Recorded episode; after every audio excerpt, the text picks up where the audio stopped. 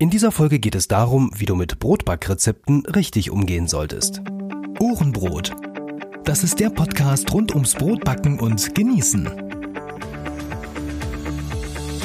Hier erfährst du alles, was du wissen solltest, um ein gutes, gesundes und leckeres Brot selbst zu Hause backen zu können. Mit Informationen, Tipps und Hintergründen. Ich bin Wolfgang Schüttler und der Gastgeber dieser Sendung. Willkommen beim Ohrenbrot. Ja, leicht verschnupft kommt diese erste Ausgabe des neuen Jahres, nämlich 2020 daher. Und äh, falls wir uns noch nicht gehört haben, ich wünsche dir natürlich ein erfolgreiches, gesundes und tolles neues Jahr 2020. Und ich wünsche dir, dass alle deine Wünsche, Träume und Ziele in Erfüllung gehen. Ja, als kleine Ankündigung vorweg, ähm, ich werde demnächst in der Tat hier auf diesem Blog, ja, der zu dem Podcast Ohrenbrot ähm, gehört, also auf ohrenbrot.de, eigene Rezepte veröffentlichen. Ja, ich habe ähm, lange gerungen, ob ich das machen soll, weil es ja schon unendlich viele Rezepte da draußen gibt. Und ähm, eigentlich, naja, wollen wir mal ehrlich sein, die meisten haben jetzt auch nicht immer so viel Neues zu erzählen. Aber dennoch ist es immer so, wenn man etwas veröffentlicht, wenn man etwas zeigt oder auch mal fertige Backwaren so verschenkt, rausgibt oder mitbringt, dann fragen die Leute, boah, kann ich das Rezept haben? Und ähm, manchmal ist es so, dann sage ich, ja, das habe ich aus einem Buch, ähm, das kann ich dir natürlich so nicht geben, das geht nicht. Ähm, oftmals ist es aber so, dass ich sage, ja, das habe ich äh, von einer Internetseite, von einem Blog, ähm, da kann ich dir den Link geben. Ähm, oder manchmal ist es eben auch so, dass ich sage, tja, das habe ich selber gemacht, ähm, das muss ich dann mal gucken gucken oder ich schreib's dir mal auf oder ich schick's dir mal zu. Ich möchte eben meine Rezepte irgendwo festhalten, die ich entweder komplett selber erschaffen habe oder aber auch die angepassten Rezepte, also die Varianten von bereits bestehenden Rezepten. Da werde ich natürlich nur die Rezepte auch veröffentlichen, ähm, die bereits irgendwo in der Öffentlichkeit zugänglich sind, also irgendwo auf Webseiten so zur Verfügung stehen. Werde natürlich auch immer den Originalautor und das Originalrezept verlinken und dann eben ähm, dazu schreiben, was ich jetzt so für mich geändert habe. Ja, auch heute werde ich ähm, hier mein erstes Rezept vorstellen. Ja, dazu später aber mehr.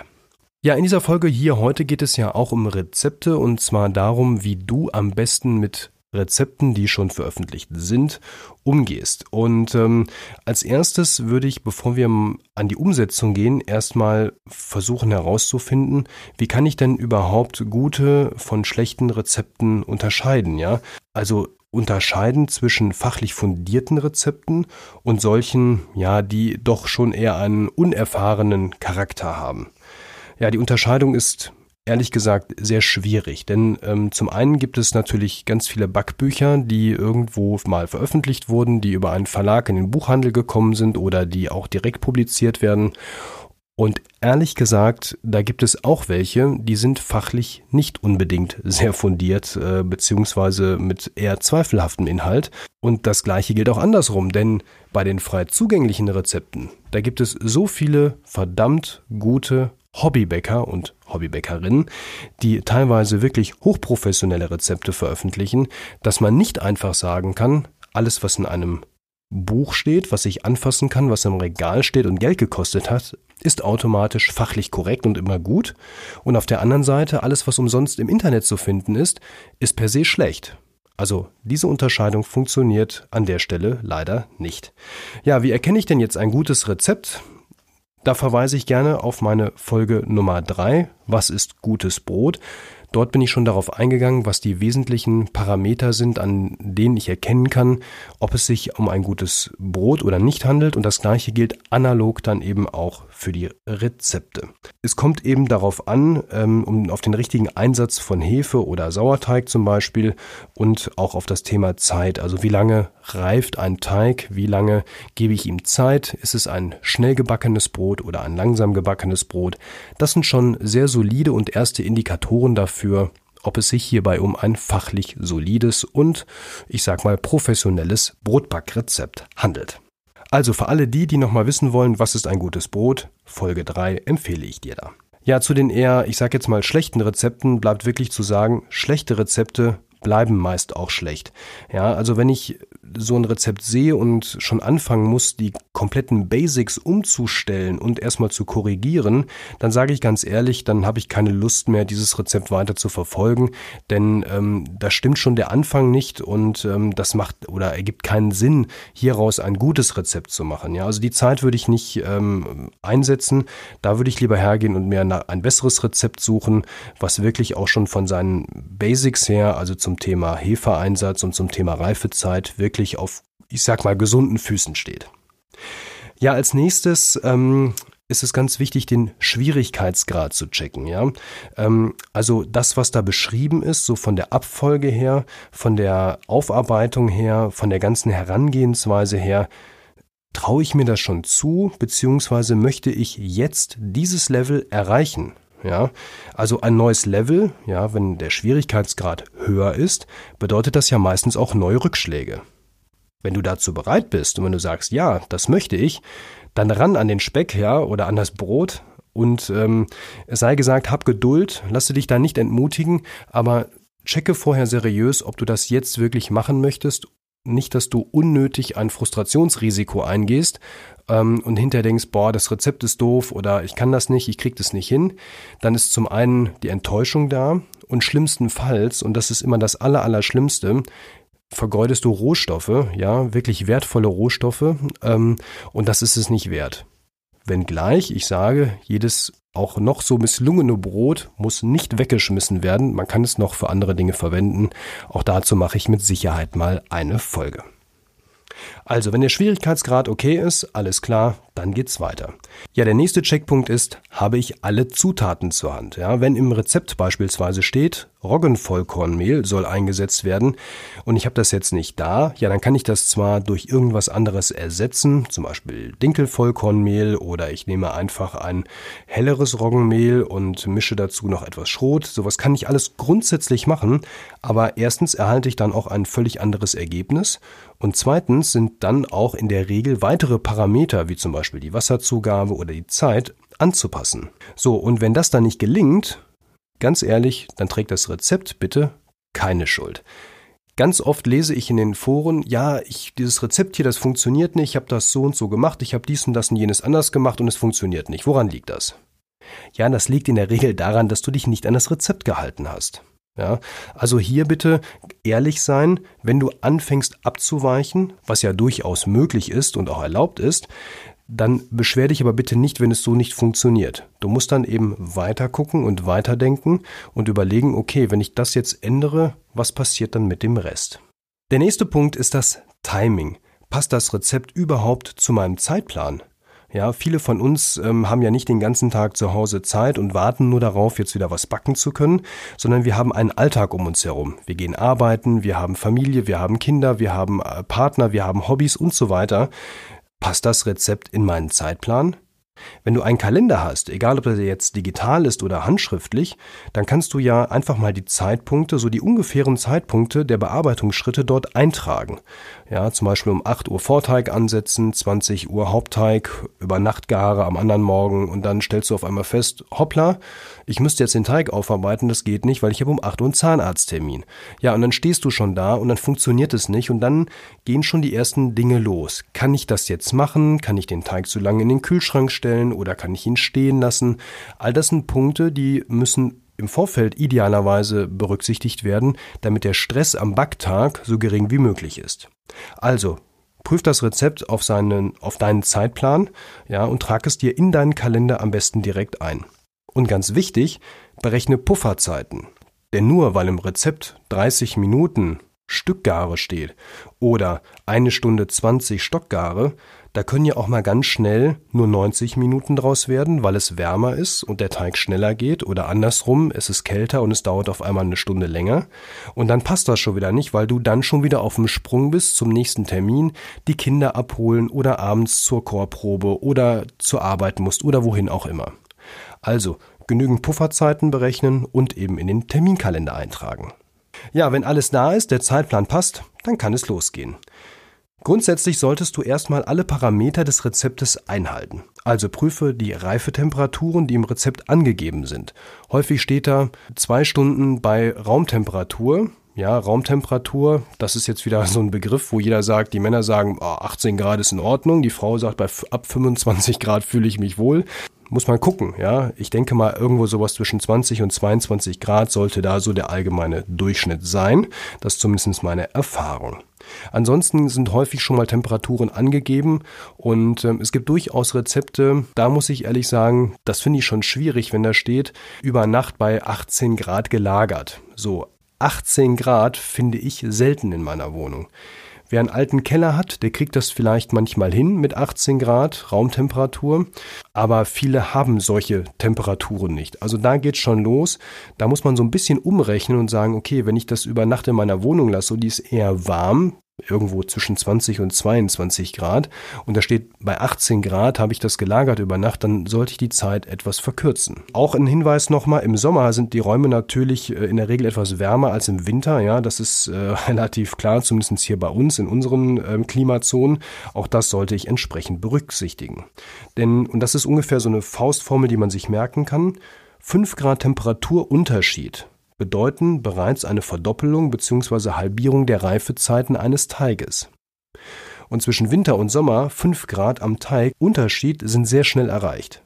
Ja, also guckt da bitte, dass ihr hier einigermaßen mit der Temperatur das Ganze im Griff habt. Wenn möglich, ja, ähm, nutze eine Gearbox. Eine Gearbox hat eben den Vorteil, dass du dort immer annähernd dieselben Bedingungen hast. Du kannst dort die Temperatur einstellen und hast doch im Winter 28 Grad am Teig, wenn du sie haben möchtest. Ja, und hast im Sommer, ja, wenn es nicht bullig heiß um dich herum ist, ähm, auch hier immer annähernd ungefähr dieselbe Temperatur. Die Gearbox, die ich benutze, ja, jetzt seit ungefähr einem Dreivierteljahr, mit der ich wirklich hochzufrieden bin, die habe ich hier in den Show Notes beziehungsweise im Beitrag zu dieser Folge verlinkt. Jetzt kommt noch ein Punkt, der ist wirklich mega, mega wichtig. Denn es gibt keine gelingsicheren Rezepte. Danach wird sehr häufig gefragt. Ich glaube, einmal pro Woche liest man das in den einschlägigen Foren. Ich hätte gerne ein gelingsicheres Rezept für dies und das. Nein, ganz ehrlich, aus meiner Erfahrung, das gibt es nicht. Es gibt sicherlich Rezepte, die annähernd gelingsicher sind. Das sind in der Regel einfache Brote mit, ich sag mal, keinem Sauerteig, nur mit Hefe, mit relativ klar strukturierten Mengen und Zeiten. Da läuft jetzt nicht so viel schief, wenn man unerfahren ist. Aber nochmal, es gibt keine gelingsicheren Rezepte bei jedem Rezept kann ich irgendwo etwas falsch machen, beziehungsweise kann ein Parameter dafür sorgen, dass das Ganze nicht so gelingt, wie es im Rezept steht. Denn eins ist klar, jeder Autor, der sein Rezept veröffentlicht, ja, hat es eben auch unter seinen Bedingungen irgendwann mal erstellt. Ja, es kommt eben darauf an, welche Mehle hat er verwendet. Ja, die Mehle der einen Mühle reagieren nicht so auf Wasser und auf Verarbeitung wie Mehle einer anderen Mühle. Das gleiche gilt, wie schon gesagt, für die Temperaturen und auch alle weiteren Faktoren, wie zum Beispiel die Hefe oder die Sauerteigqualität. Ja, habe ich zum Beispiel Frischbackhefe, die ich heute gekauft habe, die relativ auch frisch vom Produzenten gekommen ist, oder ist die schon zwei Wochen in meinem Kühlschrank? Ja, denn ab zwei Wochen im Kühlschrank geht bei Frischhefe die Aktivität doch so langsam zurück. Auch das sind alles Faktoren, die darauf einzahlen, ob das Rezept so funktioniert, wie es dort angegeben ist. Ja, und auch der beste Autor hat in der Regel für ein Rezept meistens mehrere Anläufe oder Durchläufe gebraucht, beziehungsweise die etwas älteren Hasen, ja, die stehen schon auf verdammt erfahrenen Füßen und ähm, die gehen ganz anders ran, wenn sie so ein Rezept erstellen. Deswegen auch hier sei bitte gnädig, ja, sowohl zum Rezept als auch zum Autor und vor allem sei gnädig zu dir selbst.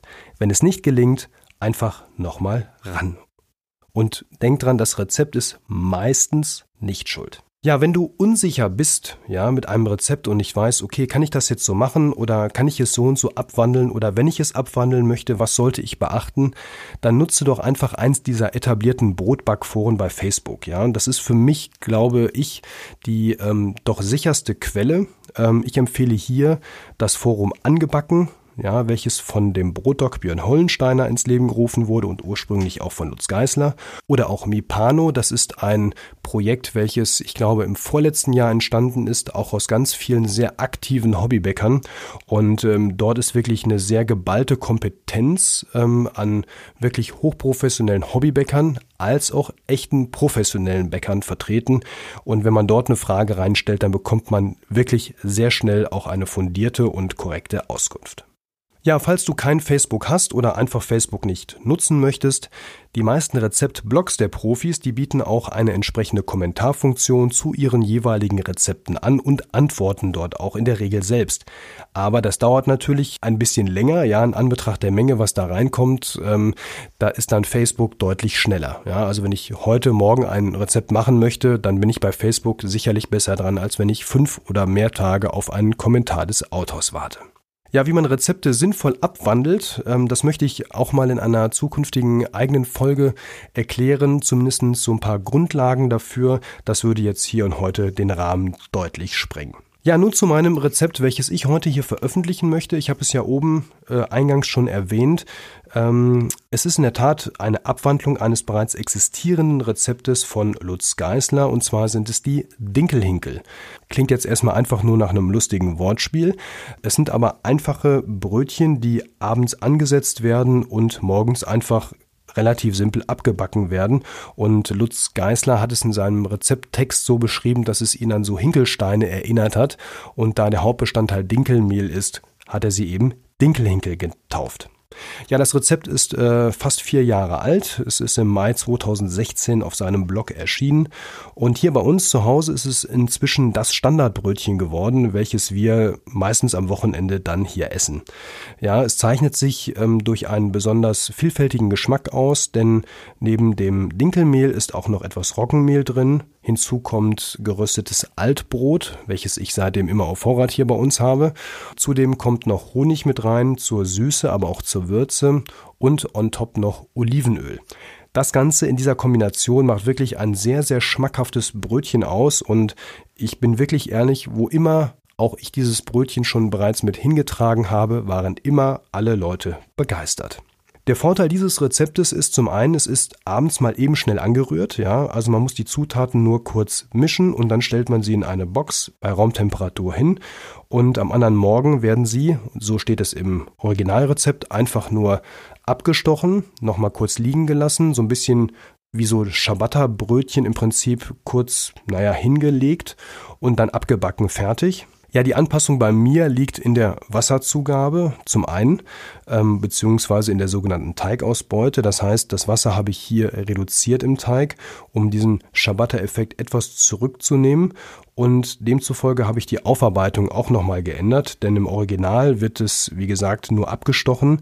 Ich mache es aber anders. Ich ähm, teile den Teig in die entsprechenden Stücke und schleife sie dann rund, ja, und lasse sie dann nochmals etwa eine Stunde lang aufgehen, sodass ich am Ende runde Brötchen habe und schneide sie dann auch nochmal ein, was mit den Originalbrötchen so auch nicht gemacht wird. So erhält man zwar ein etwas kompakteres Brötchen, aber es ist doch mehr ein, ich sag mal, Brötchen, wie ich es vielleicht klassischerweise kenne, als jetzt einfach nur das abgeschnittene Stück Teig. Beide Varianten sind super, ja. Ähm, ab und zu mache ich auch mal die Originalvariante, aber in der Regel, und das ist dann eben mein Rezept, ist es dann die angepasste Variante der Dinkelhinkel. Ja, das Rezept äh, erhältst du auf meiner Webseite unter ohrenbrot.de. Auf der Internetseite ist oben ein Link zu finden und wenn du bereits Abonnent meiner Ohrenpost bist, dann hast du das Rezept ja bereits per E-Mail erhalten. Ich wünsche auf jeden Fall, egal ob ihr das Originalrezept nehmt oder meins, viel Spaß beim Nachbacken. Ja, das war schon wieder für heute. Bewerte doch meinen Podcast sehr gerne bei Apple Podcast, da freue ich mich am meisten drauf. Oder hinterlasse dort einen Kommentar oder einen Kommentar bei Facebook, bei Instagram oder gerne auch auf ohrenbrot.de in dem Beitrag zu dieser Folge. Wie immer darfst du natürlich auch gerne meinen Podcast weiterempfehlen. Ja, in der nächsten Folge erzähle ich dir, was ein Topfbrot ist und warum ich dir das Backen im Topf sehr, sehr ans Herz lege. Tja, und zum Schluss, wie immer, denke daran, Krümel sind auch Brot. In diesem Sinne, guten Appetit, dein Wolfgang.